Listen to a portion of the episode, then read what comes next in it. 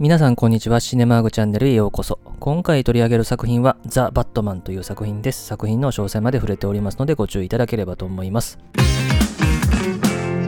それではこのザ・バットマンの基本情報から紹介しておきますと、この映画は2022年のアメリカ映画で上映時間175分ですね。映画のあらすじはですね、ゴッサムシティの市長がですね、リドラーというね、男に殺害されるという事件が起こってですね、警部のゴードンがですね、バットマンと共にですね、このリドラーの仕掛けた謎を解いて、真相を明かしていくという映画ですね。で、この映画のスタッフ関係ですね、監督はマット・リーブスですね。彼はですね、以前このチャンネルで取り上げた暴走特急の脚本を手掛けた人で、後にですね、ハッピーブルーという映画で監督デビューしてますね。注目を集めたのは2008年のクローバーフィールドという映画ですね。で、以降はモールスとかですね、あとは猿の惑星のリブートですね、ライジングとグレートボーの2作品監督してる人ですね。で、それから脚本の担当はこのマット・リーブスと、それからピーター・クレイグという人ですね。この人はベン・アフレックの監督作ザ・タウンのですね、脚本とか、ハンガーゲームのファイナルとか、トップガン・マーヴェリックとかね、まあこういったところの脚本を務めてる人ですね。で、音楽の担当はマイケル・ジアッキーノですね。この人はですね、エイリアスというね、テレビシリーズでですね、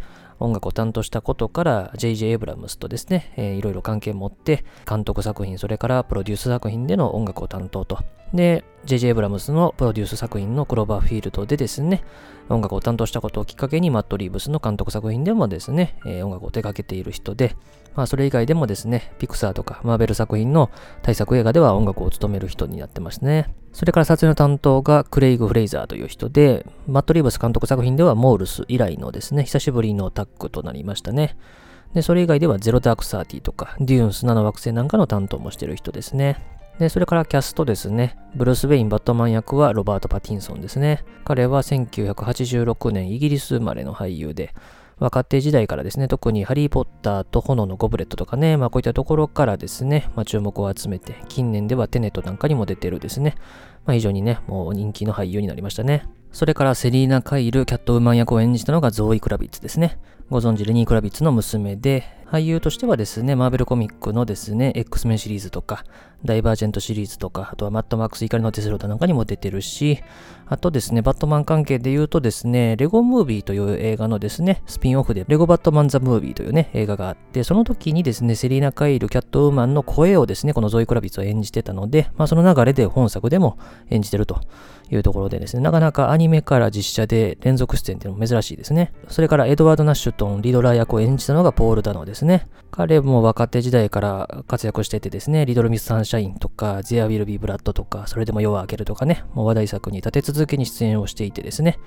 2017年にはワイルドライフというね、映画で監督デビューして、まあ、この作品もね、まあ、非常にね、あの小さな作品なんですけどね、非常にいい映画でしたけどもね、まあ、作家としてもま期待される俳優ですね。でそれからゴードン役を演じたのがジェフリー・ライトですね。彼は007シリーズで、え、特にダニエル・クレイグ期になってからですね、フェリックス・ライター役を演じましたね。それからファルコーネを演じたのがジョン・タートゥーロですね。まあ、コーエン兄弟のですね、まあ、常連俳優ですね。で、それからコルソンを演じたのがピーター・サースガードですね。この人は悪役演じることが多い俳優さんですね。それからアルフレッドを演じたのがアンディ・サーキスですね。この人はロード・オブ・ザ・リングシリーズのゴラム役ですね、をモーションキャプチャー使ってね、演じたことでも知られてるし、あとマット・リーブス関連では猿の惑星のリブートですね。で、シーザー役を演じてますよね。で、2017年には監督デビューもして、ベノムシリーズの最新作も監督してますね。まあ、それからオズワルド・コブルポット、ペンギン役を演じたのがコリン・ファレルですね。彼というとですね、特に2000年代前半頃はね、本当に毎年のように支援作品があったんですけども、以降はね、脇を務めることが多い人ですね。まあ、コミック作品で言うとですね、マーベル映画ですけども、デアデビルでね、悪役を演じたこともありますね。それが最後にですね、えー、最後の方に登場するアーカムの囚人を演じたのがバリー・コーガンですね。この人はダンケルクとか、アメリカン・アニマルズとか、エターナルズとかね、出てましたね。で、それではですね、制作経緯の話を少ししておきますと、まあ、バットマンシリーズはですね、ダークナイトトリロジーで2012年のですね、ダークナイトライジングを最後にですね、バットマン役っていうのはクリスチャン・ベールからですね、ベン・アフレックが引き継ぎまして、で、バットマン VS スーパーマンなどですね、彼がバットマン役を演じる作品が何個かあって、そしてですね、新たなバットマン作品ではですね、彼が監督主演をするってことが決まったんですけども、まあ、後に辞任して、そして主演も演じることがないと決まって、で、その後ですね、多くの監督が検討される中、バットマンファンを公言しているマット・リーブスが監督になったと。で、脚本も新たに書き直しと。そして DC エクステンデッドユニバースからは独立した作品になるということが発表されたと。当初の編集ではですね、4時間ぐらいあったそうですけども、それをなんとか175分にまとめたと。まあ、ちなみにこの上映時間はバットマンシリーズとしては最長になりましたし、一応コミック原作映画の映画ではですね、アベンジャーズエンドゲームの181分に次ぐ2番目の長さになったと。厳密に言うと、ジャスティスリーグのですね、ザック・スナイダーカットっていうのが後に発表されましたけども、あれが4時間ぐらいあるんで、あれが最長だとは思いますけどね。と言っても、まあ、バットマン映画では一番長い映画になったと。で、まあ、クリストファー・ノーラン版以降のバットマン出演作品っていうのは、まあ、さっき話した DC エクステンデッドユニバースの中に出てきたんですけども、以降の作品で言うとですね、さっきちょっと触れましたけども、レゴムービーのスピンオフでですね、レゴバットマン・ザ・ムービーというね、アニメーション映画がありますけれどもね、まあそれ以来になるし、実写で言うとダークナイト・ライジング以来、約10年ぶりという形になるバットマンの単独主演作品ということですね。で、売り上げに関してはちょっと途中経過になりますけども、北米では3週目までの公開時点でもうすでに3億ドルを突破と。で、コロナ禍以降に公開された作品としては、スパイダーマンノーウェイホームに次ぐ2番目の成績を残しているということなんですなので、アメリカでは大成功と言える作品になったわけですね。で、ワーナーブラザースとしてもですね、まあコロナ禍では結構ね、あの配信とかをね、同時にやったりとかね、して、あんまりね、あの、いい舵取りができなかったんですけども、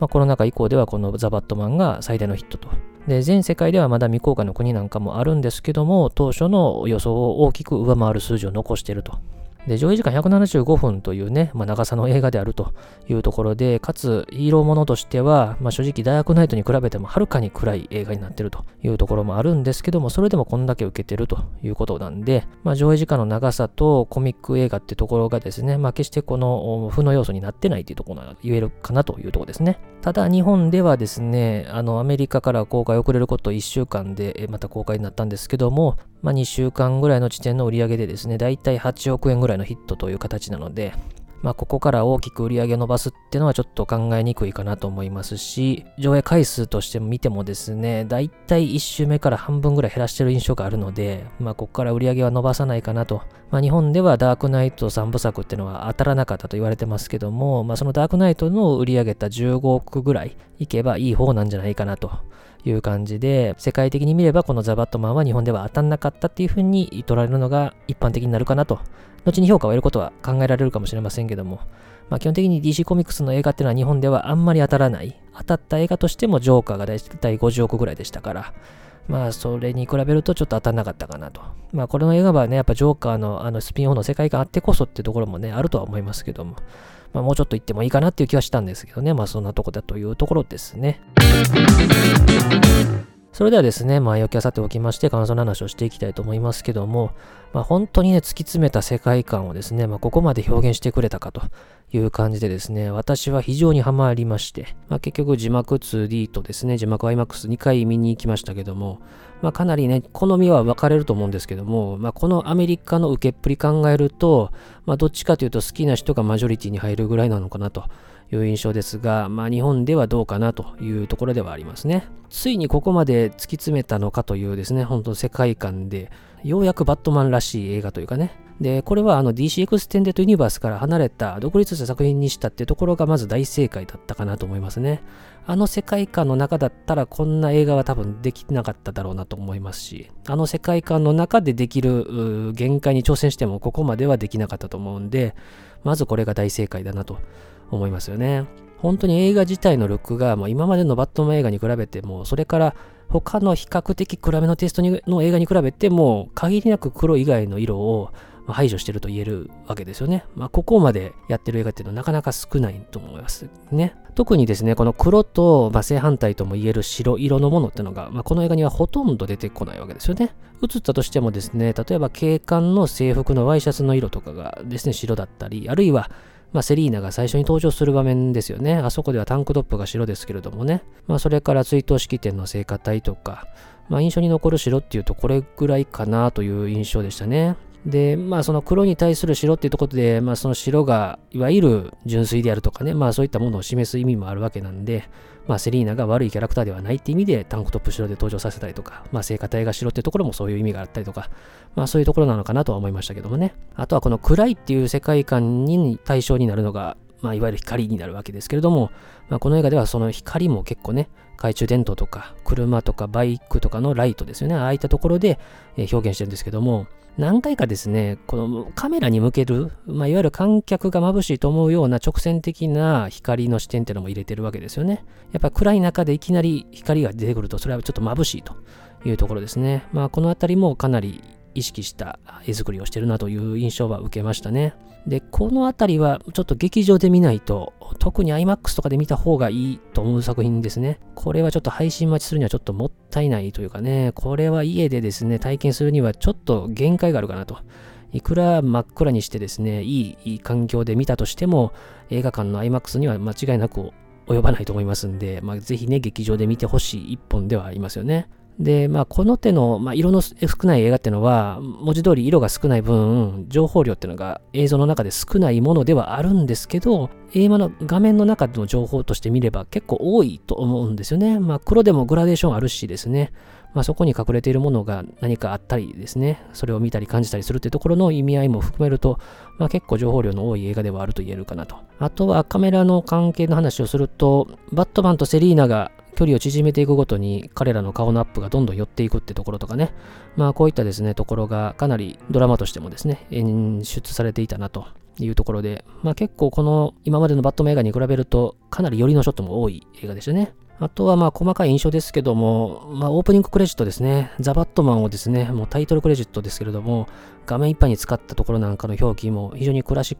カルで非常にいいなと思ったし、あとはマイケル・ジャッキーの音楽も、往年のホラー映画をね、思わせるような、なんかおどろおどろしい音楽ですよね。なんかフランケンシュタインとかドラクラとか、まあオペラ座の怪人とかザ・フライとか、なんかああいったものを思わせるようなですね、これから何かやばいものが出てくるぞというですね、まあそういったものを思わせる音楽っていうのも非常にいい印象がありましたね。で、まあ、この映画のですね、まあ、過去の作品からの影響って話ですね、まあ、公言されてるものも含めてちょっと話をしていきたいですけども、まず初見時に思ったのはもうセブンからの影響がもうもろだなというのはですね、感じましたね。まあ、95年にですね、デビッド・フィンチャーが作ったですね、セブンというサスペンススリラーですけれども、まあ、このセブンって映画は殺人事件が1週間毎日続いていって、まあ、それがキリストの夏の滞在になぞられていってたという作品なんですよね。で、本作もですね、だいたい1週間ぐらいの出来事なんですよね。このザ・バットマンは10月31日のハロウィンに始まって11月5日に終わるわけなんで、1週間かと思いきや、まあ、6日間なんですよね。6日間であるってところの理由は、おそらくこれかなっていうのをですね、ちょっと見つけたんで、それはちょっと後で話したいと思いますけども、まあ、セブンと似てるなって場面で言うと、まあ、主人公が犯人の家のドアを蹴破るところとかですね、あとは、まあ、セブンで使われていた暗闇とか雨とか影とか殺人とかの表現ですね。まあ、ああいったものには、まあ、通底するものを感じますよね。まあ、それから映画の終盤になるまで犯人が顔を見せずにですね、映画の終盤になってようやく出てくるって流れも一緒だし、あとはリドラーが、まあ、自室にですね、もうぎっしり記載されたノートを大量に所有してるってところもセブンとまんま一緒だし、あとはセブンで、あの、犯人をね、乗せた車で、運転席と助手席に座ってるモーガン・フリーマンとブラッド・ピットが、後方に座ってる犯人と会話するシーンっていうのが、この映画の終盤のですね、あの作越しにですね、このバットマンとリドラが話をするところ、で、そのリドラが犯罪を犯す理由について語るあのところなんかも一緒ですね。まあ、この辺はかなり成分を意識してるなっていうのは感じましたし、あとはまあ公言されてるところで言うと、このリドラの元ネタというかね、はゾディアック事件をね、えー、参考にしてるということは明言されてますんでね。で、ゾディアクっていうと、この同じセブンを監督したデビッド・フィンチャーが2008年に撮ってる映画でもあるし、まあ、あとは仮面かぶってクイズ出したりなんかしてるというところは、まあ、総シリーズなんかを思わせるところもあるというところですね。で、それからですね、まあ、本作の受けた影響の話でですね、まあ、公言されてるところで言うと、まあ、本作は結構原点回帰というか、まあ、リブートということでですね、まあ、新たにやり直すというところでですね、まあ、どこから描くのかっていうとこですけども、まあ、それこそ、クリストファー・ノーラン版で言うとですね、バットマン・ビギンズというですね、まあ、バットマンの始まりを描くという感じでしたけども、まあ、本作は原点回帰ということで、まあ、探偵ものとしての面白さってところをかなり追求している映画でもあると。そもそもですね、DC コミックスの DC って何かっていうと、 Detective Comics の略なんですよね。 Detective ってのが、まあ、刑事とか探偵とかって意味があるわけですよね。なので本作はですね、特にゴードンとバットマンがですね、まあ、探偵のごとくですね、まあ、いろんな謎を解いてですね、まあ、真相に迫っていくっていう感じがですね、まさに探偵ものっぽい面白さも担っているというわけですし、で、こういう探偵ものっていうとですね、昔からいろんな映画にあるわけですけれども、まあ、それこそこの映画で使っているですね、まあ、かなり黒を意識した映像っていうのがモノクロ映画を思わせるわけですし、そしてモノクロ映画で探偵ものっていうと、40年代に作られたフィルムノワールなんかは、まあ、主人公が探偵とかね、あるいは何かに巻き込まれて、え、調べていくっていうキャラクターが多かったし、そしてですね、まあ、それと同じく暗い世界観というところが流行った映画で言うと、70年代の映画ですよね。まあ、この辺りなんかを思わせるところがあるし、この辺りの映画からの影響ってところは監督関係者も公言してるわけですよね。例えばですね、セブンの話にちょっとまた戻りますけども、セブンではですね、まあ、デビッド・フィンチャー監督がですね、1971年に作られたコールガールというね、映画からの影響はですね、明言してたわけですけれども、まあ本作でもそれを明言してるわけですよね。まあ、セブンの受けた影響の映画を本作でもまたそれを影響を受けてるというところですよね。まあ、コールガールって映画はあのジェーン・ホーダーがアカデミー賞を取った映画ですけれども、まあ、非常にね、このコールガールもね、非常に暗い世界観で作られた映画でもあるし、で、まあ主人公が、まあ真相に迫っていくっていうところの映画でもあるんでですね、まあそこの影響は間違いなく大きいというところですし、まあそれからですね、70年代の映画で言うとチャイナタウンですね、74年のロマン・ポランスキー監督の作品ですけども、まあこのチャイナタウンって映画は、その水がね、このいろいろなところに影響を及ぼすというね、いうところになるわけですけれども、まあそういう意味では終盤ですね、このザ・バットマンではその水がね、えー、大きな問題を引き起こすわけですし、あとはね、あの、ゲンジーっていうね、男が鼻を保証してるって場面ありましたけども、鼻保証するっていうとですね、このチャイナタウンの主人公を演じたジャック・ニコルソンですね、彼が、この水のことを調べてですね、嗅ぎ回ってるところでですね、あのこの鼻を負傷させられるって場面がありますけれども、まあおそらくここの影響だろうなと思いますし、あとはですね、76年の大統領の陰謀ですね。まあ地下駐車場なんか見ると、まさにその辺の場面はちょっと思わせるところがあるし、あとはですね、コルソンと市長の名前ってのは、この大統領の陰謀の元ネタになっているウォーターゲート事件の関係者の名前から取られているというところだし、あと、ウォーターゲート事件というと盗聴ですけれども、まあ、この映画では盗聴ではないですけども、留守電にね、残されたメッセージがね、決定的な証拠になるってところだがですね、まあ、非常にこの大統領の陰謀、あるいはその元ネタのウォーターゲート事件なんかを思わせる部分があると。あと公言されているところで言うと、フレンチコネクションの街並みなんかの話もされてたし、あとは76年のタクシードライバーですね。まあ、荒廃した街並みとかですね。あとは主人公が不眠症であるところとか、あとはナレーションで話進めていくところとか、それからですね、暗殺未遂ところとか、まあこの辺なんかはかなりタクシードライバーの影響もあるというかね、似てるなというところは感じる場面がありますね。まあそれから他の影響の話で言うとですね、ちょっと私は拝見してませんが、監督が言ってるところで言うと、バットマンシリーズからの影響で言うと、ダーウィン・クックっていう人が書いたバットマンエゴっていうところの影響はかなり大きいと。まあ、いうふうに言ってますんで、まあ、これはちょっとね、読んでみてもいいかもしれませんし、あとはこのバットマンがですね、ベンジェンスってね、ずっと言われてますよね。ミスター・ベンジェンス。復讐さんみたいな感じで言われてますけども、これは90年代のアニメシリーズからの引用であるというふうにも言われてますね。あとですね、これも影響として言われてるところですけども、72年のゴッドファーザーですね。まあ、このゴッドファーザーのですね、主人公とも言えるアルパチーノが演じたマイケルというキャラクターですけれども、まあ、これがですね、この主人公のキャラクターにも影響を与えているとにも言われてますし、あとはですね、ペンギンを演じたですね、まあ、コリン・ファレルのキャラクターですけれども、まあ、彼はですね、このゴッドファーザーの中で言うと、ジョン・カザールが演じたフレドですよね。まあ、フレドは、このマフィアの一味であるのにですね、ちょっと弱いところがあるというね、キャラクターなんですけどもね、まあ、そのあたりをちょっと意識してるって話は、インタビューなんかでもされてましたね。あとですね、あのファルコーニのところに終盤ですね、ブルースが会いに行くって場面がありますよね。で、そこで部屋の中入るとですね、音楽流れてるんですけども、あそこで流れてる音楽っていうのは、このゴッドファーザーの一作目でも使われていたですね、I have but one heart っていうですね、楽曲なんですね。で、この曲自体はゴッドファーザーのオリジナル曲ではないんですけども、このゴッドファーザーの冒頭の結婚式の場面でですね、まあ、ジョニーというね、キャラクターがですね、やってきてですね、歌う場面がありますけれども、まあそこで使われてる楽曲ですし、まあまさにね、この映画のおけるファルコーニっていうのが、この街を仕切ってるっていう意味でゴッドファーザーであるっていうところをですね、かけてるわけですよね。まあ、ちなみにこのファルコーニを演じたですね、ジョン・タートゥルーはイタリア系ということで、まあ、ゴッドファーザーがですね、まあ、イタリアマフィア、シチリアマフィアであるというところとですね、まあ、重なる場面ですよね。あと、これはちょっと私の思い過ごしかもしれませんけども、市長の追悼式典にですね、ブルース・ウェインがやってくる場面があってですね、まあ、その追悼式典の会場の外観をですね、ちょっと遠目のショットで見せる場面がありますけども、まあそこの場面では雨が降ってるということでですね。で、さらにその追悼式典は追悼なので、みんな喪服着てるわけですよね。で、傘も黒いとで、この黒い傘が結構たくさんあるんですけども、それはですね、もしかしたら、ヒッチコック監督の1940年撮った海外特派員っていう映画で、この群衆がですね、みんな黒い傘さしてるって場面がありましたけども、そこからの引用じゃないかなと、ちょっと思いましたね。まあ、あと、ヒッチコックの映画からの影響の話もですね、まあ、公言されてますんで、まあ、ヒッチコック映画っていうと、まあ、主人公探偵じゃなくてもなんか巻き込まれて、まあ、事件の解決に向けて真相を追求していくっていう映画多いですからね。まあ、この辺りの影響も多いかなと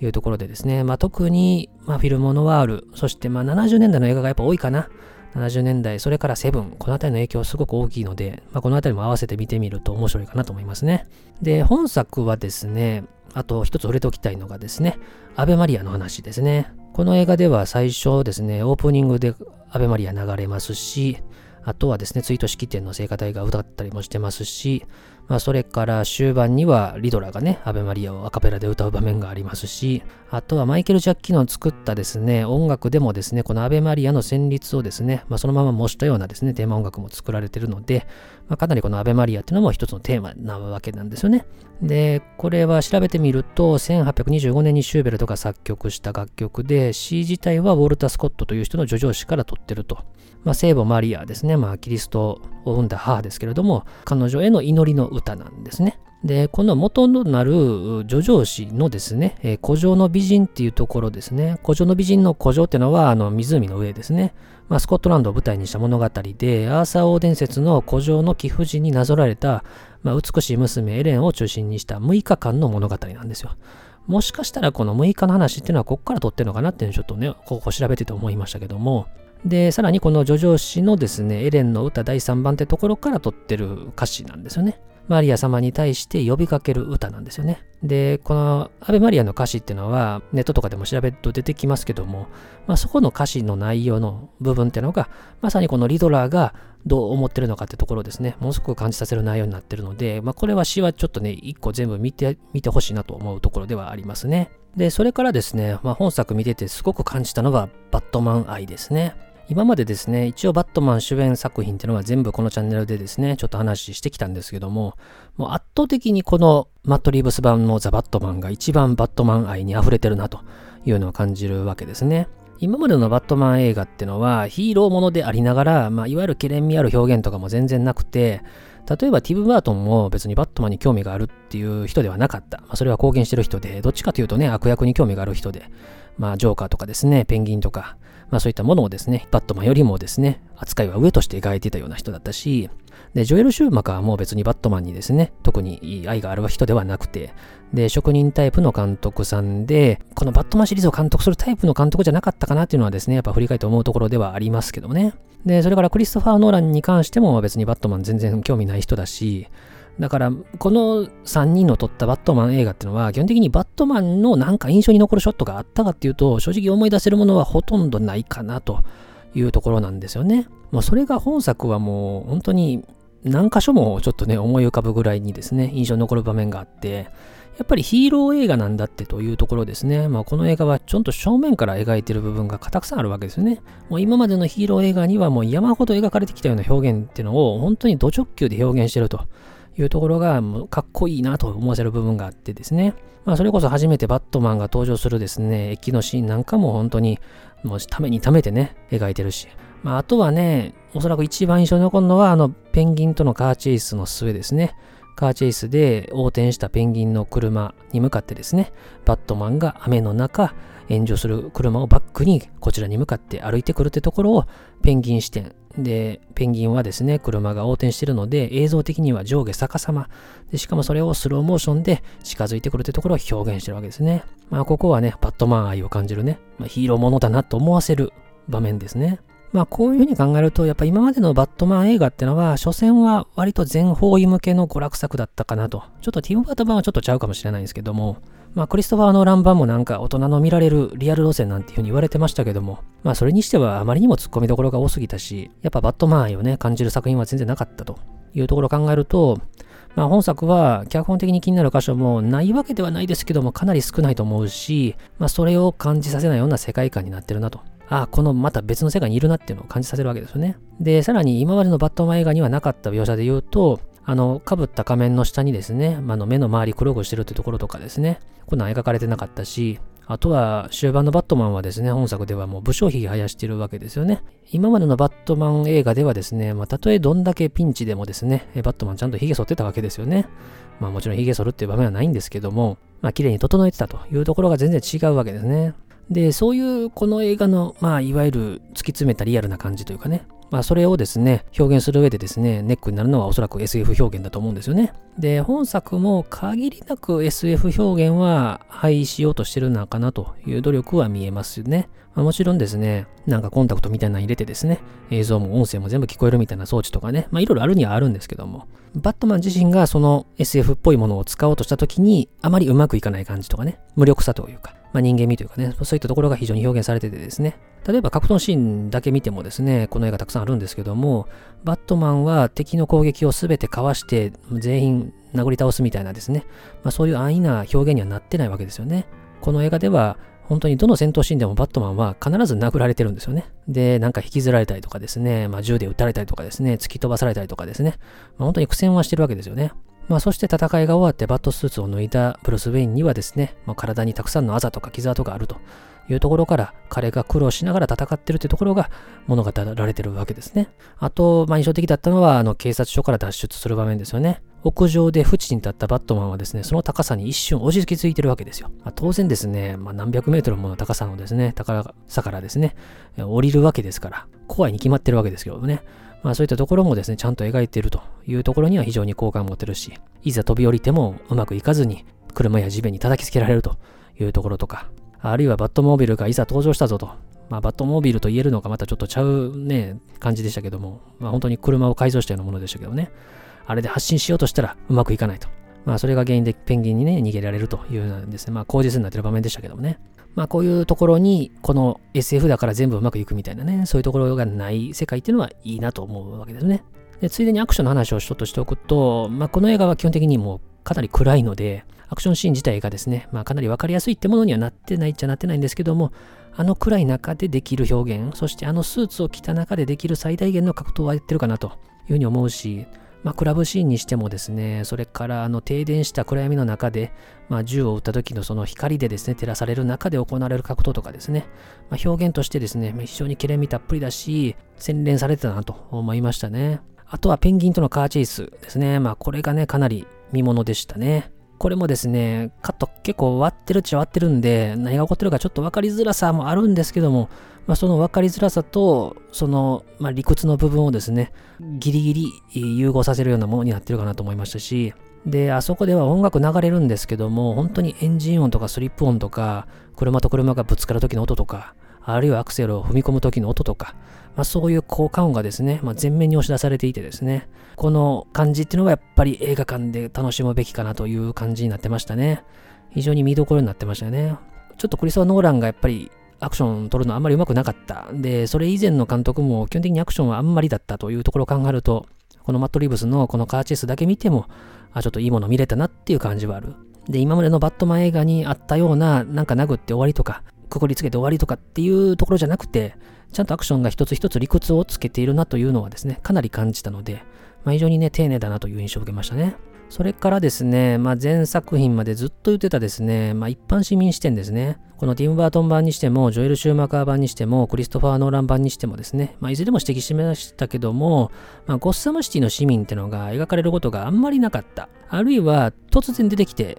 市民が主演になるみたいなところとか、まあ、ダークナイトですけども、まあ、あんまりなかったなというところがあって、結局彼らがどう思ってるのか、悪役とかバットマンに対してどう思ってるのかっていうのがわかんないんで、最終的にこの市民が起こす決断っていうのが、バットマンの影響だったとかですね。まあそういったところがあんまりなかったなという部分があるわけですね。で、本作も市民が出てくる場面っていうのは決して多くないんですけども、ただですね、冒頭に示してるわけですよね。特に冒頭のいくつかのシーンに一般市民がたくさん出てくるわけですね。冒頭はですね、このハロウィンの当日の夜なんですけども、まあ、強盗する男がいたり、まあ、スプレーで落書きをしている男がいたり、あるいは電車から降りた乗客を襲う犯人がですね、いたりとかですね、まあ、たくさんの一般市民、特に犯罪者が出てくるわけですよね。犯罪がはびこる街であるってことが、まあ、このシーンだけでも十分に示されていたし、まあ、そこでですね、バットマンのあのシグナルを見てビビる市民がいたり、あるいは暗闇からですね、来るんじゃないかというように予感させるところとかですね。まあこういったところでこの世界っていうのをまず表現してたわけですよね。これもやっぱり特に前作のクリストファー・ノーラン版と全然違うわけですね。ノーラン版っていうのは基本的に外観はめちゃくちゃ綺麗な街だったわけですよね。で、あんまりその裏で何があるかっていうのを示してこなかった。基本的にはバットマン映画で、そのバットマンの敵となる悪役以外の犯罪者っていうのはあんまり出てこない世界観だったわけですね。ダークナイトの時にも話しましたけども、バットマンの模倣出てくるのに、ジョーカーの模倣が全然出てこないというですね、ちょっと変な世界だったわけですけども、まあ、本作ではもう犯罪者がたくさんいるんだと。で、バットマンはこの映画では冒頭にですね、話をしてるように、2年やってるわけですよね、バットマン家業を。それでも犯罪が減ってないと。全然俺のやってることがうまくいっていないというところが示されてたわけです。で、それからまあ本作ではその悪役となるのがまあリドラーなわけですけれども、このリドラーとバットマンの共通点とか違いってところを見ていくとすごく面白いというかね、まあ、この二人のキャラクターってところがこの映画のですね、まあ、示す特にお金の話、資本主義とかそういったところの話になってくるかなっていうところなんですけども、バットマンとリドラーっていうのは基本的には同じ孤児なんですよね。親がいなくて孤児であると。で、ただですね、お金があるかないかで大きな違いを生じる結果になっちゃったと。まあ、表裏一体とも言えるキャラクターなんですよね。で、まあ、こういうキャラクターっていうのは、基本的にバットマンと悪役っていうのが実は変わりないんじゃないかみたいなね、というところの描写っていうのは、今までのヒーロー映画にしても、バットマン映画にしてもあったんですけども、本作が一番踏み込んでると思うし、まあ、設定的にもですね、リドラーにしても、バットマンにしてもですね、まあ、それぞれなんか納得というかですね、共感できるものがあるとまあ、違うっちゃ違うんですけども、ちょっとダークナイトのあの悪に落ちた時のデントに近いような感じもするというかですね、正義のために何をするかっていうところの手段がかなり極端になっていくってところですね。まあ、この辺はちょっとね、デントに似てるなと思う部分もありましたけどもね。で、このですね、ブルース・ウェイにしても、リドラにしても、孤児になった要因っていうのは、一番最初の眼鏡と言えるのは、もしかしたらこのブルースのお父さんのトーマスであるという可能性があるわけですよね。で、まあもちろん、このトーマスってのがブルースの父であるってところだけじゃなくて、まあ、トーマスの始めた再開発計画、まあ、それに伴う犠牲とか、まあ、そういったものによって最終的に孤児が溢れてしまったわけですよね。彼が奥さんのことをかばうために始めたミスが原因で、まあ、最終的に彼は殺されてしまって、で再開発に使われる予定だったお金っていうのが、まあ、この孤児たちをですね、救う施設に使われなくなって、最終的に彼らが孤児になって、落ちぶれた生活になっていくって流れなんでですね、まあ、言ってしまうと、このリドラーもブルース・ウェインも生み出したのはトーマスであると言える可能性があるわけですね。で、所詮はお金があるからこのバットマン家業をすることができたというところになるわけですね。で、これは本作でもですね、まあ、終盤にですね、リードラが言ってますけれども、例えば前作にあたるダークナイトライジングでもですね、まあ、主人公のブルース・ウェインはですね、まあ、セリーナに騙されたことが原因で、会社もお金も全部失うって設定があって、所詮はお金があったからできたバットマン家業ってところを、これをゼロにするような設定があったのに、まあ、最終的にですね、このバットマンはですね、まあ、そのお金があるからできた、このバットマンスーツとかですね、えー、バットモービル使って大暴れするってところで、まあ、結局この設定意味ないやないかって思う部分があったわけですけども、まあ本作もですね、まあその金持ちだからできるんじゃないかってところをですね、まあかなり追求されてるわけですよね。お前は所詮お金があるからいい立場に入れるんだってとこですよね。同じ個人になったとしても、金がある息子であるかどうかとそうでないかで全然世界変わると。まあこれもまさに資本主義のね、部分が生み出した部分でもあるわけですけれども、まあアメリカの、まあ、データで言うとね、まあ上位の1%が総資産のね3割持ってるとかね、まあいろんなデータありますけども、まあ金がないとどうなるかっていうと、正しい教育を受けられない。で、大学とかも出られないんで、いい就職先もない、低賃金の労働になって、まあ底辺の暮らしになっていくと。まあそしてジャンキーな生活になっていって、まあこの映画ではドロップ中毒と。まあドロップが麻薬っていうことをね、指してるわけですけども、まあ当然ドロップには落ちるって意味もありますからね、まあそういう落ちぶれた生活になっていくっていう風なですね、ところで、まあこの貧富の差がどんどんどんどん広がっていくと。で、そんな中でもリドラーっていうのは、法定会計士っていうね、仕事についてるわけですよね。だから彼はおそらく相当頑張って這い上がってきたキャラクターなんですよね。で、這い上がってきたからこそ、この彼らのやってる嘘に気づけたってところもあるわけですよね。おそらく底辺の暮らししたらそんなことを、まあ、全く知らずにね、生きてきただろうし、まあそういう頑張ってきたからこそ、頑張ってこの仕事についてきたからこそ、裏切られたっていう気持ちもすごく強いと思いますよね。で、この会計士であるって設定に関して言うと、序盤ですね、ブルースがアルフレッドに言われて、まあ、会計士に会いなさいと。で、それを断るという場面がありますけれども、まあこれは図らずもですね、まあこのブルース・ウェイン・バットマンがリドラーを拒否しているというところにも見えるわけですよね。で、まあ、他にもですね、このバットマンとリドラーの共通点っていうのはですね、映画的に見てるとたくさんあるんですよ。まあ、個人であるってところは、まあ、さっき話した通りですけども、まあ、行動面で見ればですね、例えば、リドラーっていうのは、この映画の冒頭ですよね、まあ、双眼鏡でですね、まあ、標的をずっと観察していると。で、そして天窓から侵入して殺害するっていうことをしてるわけですね。一方で、バットマンも同じようなことしてるわけですよね。後ですけれども、バットマンはセリーナの家をですね、まあ、双眼鏡で観察するって場面、これまあ行動としては一緒だし、あとは天窓で言うと終盤の会場にやってくる場面っていうのは、このバットマンは天窓を破って侵入してきてるわけですからね。まあここも一緒だなと。まあそれからですね、お互いにですね、計画立ててる。そしてその計画が失敗に終わるというところも一緒なんですよね。バットマンは2カ年計画でゴッサムシティをなんとか良くしようとしてですね、まあいろんなバットマン家業をやって、まあ悪役をやっつけるっていうですね、ことをやってたんですけども、まあ悪を一掃することはできずに、まあなんなら悪化していたというところだったわけですよ。で一方のリドラーはというとですね、このバットマンに謎々出して、で、バットマンが解決することで悪を一掃し続け、そして二人が共にこの計画を遂行できる共犯者なんだという認識を持っていたら、バットマンからそれは妄想だと言われて、思ってたのと違うということで、このリドラ側の計画もある意味失敗に終わるというかね、まあこういったところもすごく似てるなと思ったので、このバットマンとリドラっていうのは、まあ共通点もあるし、と同時にですね、表裏一体で全然違う部分もあると。いうところでですね、非常に面白いキャラクター設定だなと思いましたね。まあ、それからまあ本作のテーマというかね、の部分で、まあ、正義と嘘の話をね、ちょっとしていきたいんですけども、まあ、リドラーはさっき言ったように法廷会計士としての仕事をしていたからこそ、この街のですね、あらゆる嘘を見て気づいてきたわけですね。ブルースのお父さんのトーマスの再開発計画に端を発する、まあ、様々な事件から、まあ、このトーマスだけじゃなくて、この息子のブルースだって、まあ、それから街を牛耳ってるファルコーニだって、まあ、検事のコルソンだって、市長のミッチェルだって、警察のサベージだって、みんな嘘ついてるんだということで次々に処刑をしていったと。こんな嘘ばっかりの世界を暴いてやりたいと思う純粋な感情なんで、まあ、これは今までのバットマン映画に見ても、まあ、かなり観客側もですね、共感しやすい設定にはなってるかなと。で、まあそういうですね、嘘を暴くぞというですね、主張をオンラインで発信していって、自分の支持者をどんどん集めていくってところは非常に現代的だなと。で、こういうですね、まあ、汚染された政治家だったり、警察だったり、検察だったり、資本家だったり、まあ、こういったものを揺るがす事態で、で、ゴードンはですね、まあ、これが全部暴かれたら街が崩壊するぞと言ってたわけですよ。まあ、10億ドルものですね、お金がですね、腐敗した金持ちにですね、まあ、さらに、えー、私服を肥やすという形になってたわけですよ。で、そんなことをですね、市民が知ってしまったらですね、当然混乱になってしまうし、街として崩壊してしまうわけですよね。誰も信用できない世の中で、誰が指導者の言うことを聞くかという形になると。で、暴けば全て解決ってわけじゃないと。暴いた時点で崩壊してしまってカオスになるんだと。だからといって悪を野放しにできないというですね、まあ、非常に手出しするのが非常に難しい状態になるわけですね。で、この映画は、バットマンのできることがかなり限られてるというかですね、まあ、最終的にはバットマンが何かに気づくっていう形で映画は終わるわけですよね。2年間やった活動の成果っていうのは得られずに、そうじゃないんだってところに気づく映画なんですね。冒頭の犯罪者と戦う場面でもですね、ナレーションで言ってましたけども、慎重に相手を選んで戦ってきたというわけなんで、まあ、おそらく勝てる見込みがあるとか、あるいは犯罪を繰り返してるやつとか、あるいは戦う場所が不利じゃないかとか、まあ、いろんなことを考えて、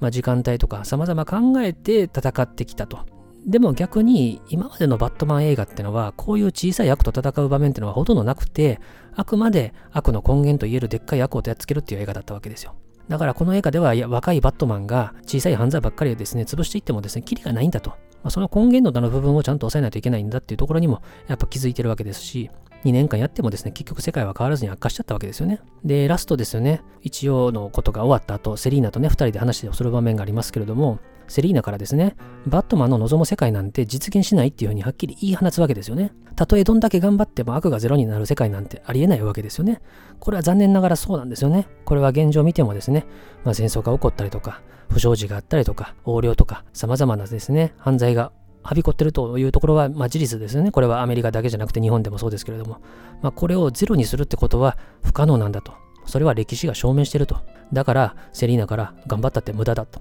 まあ、そこまでは言ってないかもしれませんけども、バットマンの望む世界はあくまで理想郷なんだというところを突き放して言うってところにですね、まあ、この映画の世界ってのが青臭くないようなですね、まあ、感じであるというところになるわけですよね。でも、だからといって何もしないのかっていうとそうじゃないと。それでも戦うからこそヒーローであるんだと。そして彼はヒーローであるがゆえに何をするのかっていうと、希望になろうとするわけですよね。あの発煙筒を持ってですね、市民たちを助けていく姿っていうのも、まあ本当にベタな表現っちゃベタな表現なんですけども、やっぱりヒーローらしい表現になってたし、だからこそこのバットマンが頑張るっていうところのドラマっていうのもちゃんと描かれてたなというふうに思ったので、まあこの映画は間違いなく成功作だなと思ったし、描いてる世界がやっぱり現実世界を思わせる部分もあるし、まあ、その表現にですね、まあ、嘘がないなというところでですね、非常に真摯で丁寧なバットマン映画だったなというようなところが印象ですね。ということで今回は作品紹介としてザ・バットマンというですね、マット・リーブス版のリブート作品を取り上げました。まあ、本当にこれぞ大人の見られるバットマン映画かなと、まあ、いうふうに思いましたね。で、アメリカでのヒット具合を見るとですね、必ずしも大人だけが見てるって感じではないと思いますけども、これぞようやくバットマン映画の究極版ができたなという印象ですね。探偵ものというね、まあ、原点回帰というところではあるんですけども、まあ、登場人物もね、それなりに限られてる中なんで、まあ、謎々解いていってですね、ああいつが犯人だったのかみたいな、まあ、そういうハラハラ感とかですね、ドッキリというかびっくり感はないんですけども、まあ、限りなく黒とか暗闇とかの色以外を排除した世界観っていうのは、まあ、これはアメコミファンへの挑戦っていうかですね、まあ、あると思うし、これはアメコミファン以外も見るべき作品だなというふうにはちょっとね思ったとこですよね。で、この世界観ってのはもうこのザ・バットマンの中の世界なんだってところをですね、間違いなくオリジナリティある表現だったと思いましたね。で、キャストの話ほとんどしませんでしたけども、やっぱロバート・パティンソンすごく良かったですね。まあ、この世界観に間違いなく合ってる雰囲気を持ってたし、まあ、それ以外のキャストもですね、まあ、ゾイ・クラビッツはじめ、まあ、様々なキャストがおおむね好印象という部分でしたね。こういう悪のなくなれない世界におけるヒーロー像としては決して、まあ、青臭くもないし、かといって積極臭くもなかったし、まあ、それと同時にですね、まあ、世界には希望が必要なんだという姿で終わるっていうのもベタではあるんですけども、まあ、しっかりカタルシスもあったかなと。まあ、本当にリブートとしては大成功の一作で、まあ、正直バットマン作品としてはもうダントツで1位かなという印象ですね。まあ、一応3部作という予定らしいので、まあ、本当に次回作楽しみだなと思うし、まあ、この希望をもたらすってところに気づいたバットマンが次何をするのかってところは本当楽しみだなと思いますね。で、一応ペンギンのですね、スピンオフも決まってるし、まあ、ドラマシリーズもいろいろ決まってるし、まあ、本当にこの作品の成功を受けてですね、まあ、いろいろですね、動き出してるところではありますけども、まあ、ただ日本ではあんまり当たってないというところはですね、まあ、残念ながらしょうがないかなというところはありますね。で、まあ終盤にね、あの登場した囚人っていうのがね、まあジョーカーというところで、まあ一応バットマンの、まあ、宿敵ジョーカーとの出会いの場面っていうのを、この映画では撮ってたそうですけども、マット・リーブスはあえてカットしたと、まあ、いうふうに言ってますね。で、だからといって次回作にジョーカーが出てくるかどうかっていうのもまたわかんないというふうにも言ってるので、まあこの辺はね、本当にあの楽しみっちゃ楽しみですし、まあジョーカーというですね、まあ、スピンオフを作った後にまたそのバットマンとの共演というところで描くとなるとですね、まあ、どういう作品になるのか、まあ、すごく楽しみだなというところでですね、まあ、ぜひですね、上映している間は IMAX で見てほしいなという作品でしたね。ということで、当チャンネルでは他にも様々な作品の紹介していますので、いろいろ聞いていただければと思います。最後までお付き合いありがとうございました。